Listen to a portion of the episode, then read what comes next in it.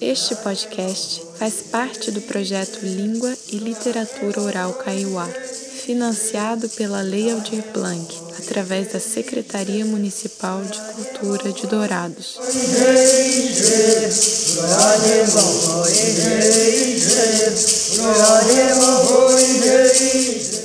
Dami Gladys Maidana Paz, cantora e compositora, nascida em Ponta Porã, fala as três línguas da fronteira e compõe músicas usando essas três línguas.